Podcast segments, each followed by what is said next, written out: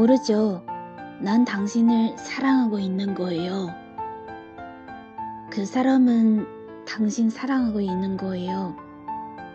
그 사람은 당신 생일을 기억하기 위해 휴대폰에 알람까지 맞춰 놓았거든요.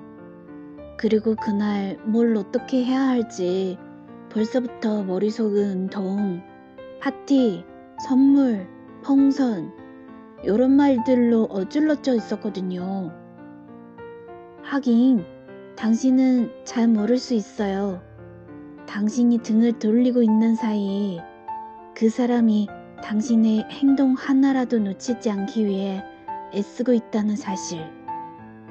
당신이 잠깐 자리를 비운 사이 당신의 핸드백 속에 소중한 뭔가를 넣어두지 못해 안달하고 있다는 사실.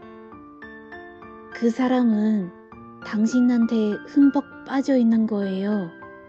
시간 없어도 그러지 않는 척. 몸이 안 좋아도 그러지 않는 척. 지갑 형편이 안 좋아도 그러지 않는 척.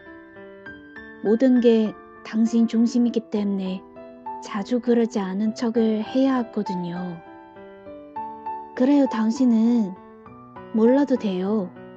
내가 당신을 얼마나 사랑하는지, 좋아하는지, 내가 당신의 모든 걸 이해하기 위해 요즘 연애 소설을 읽고 있다는 사실까지도요.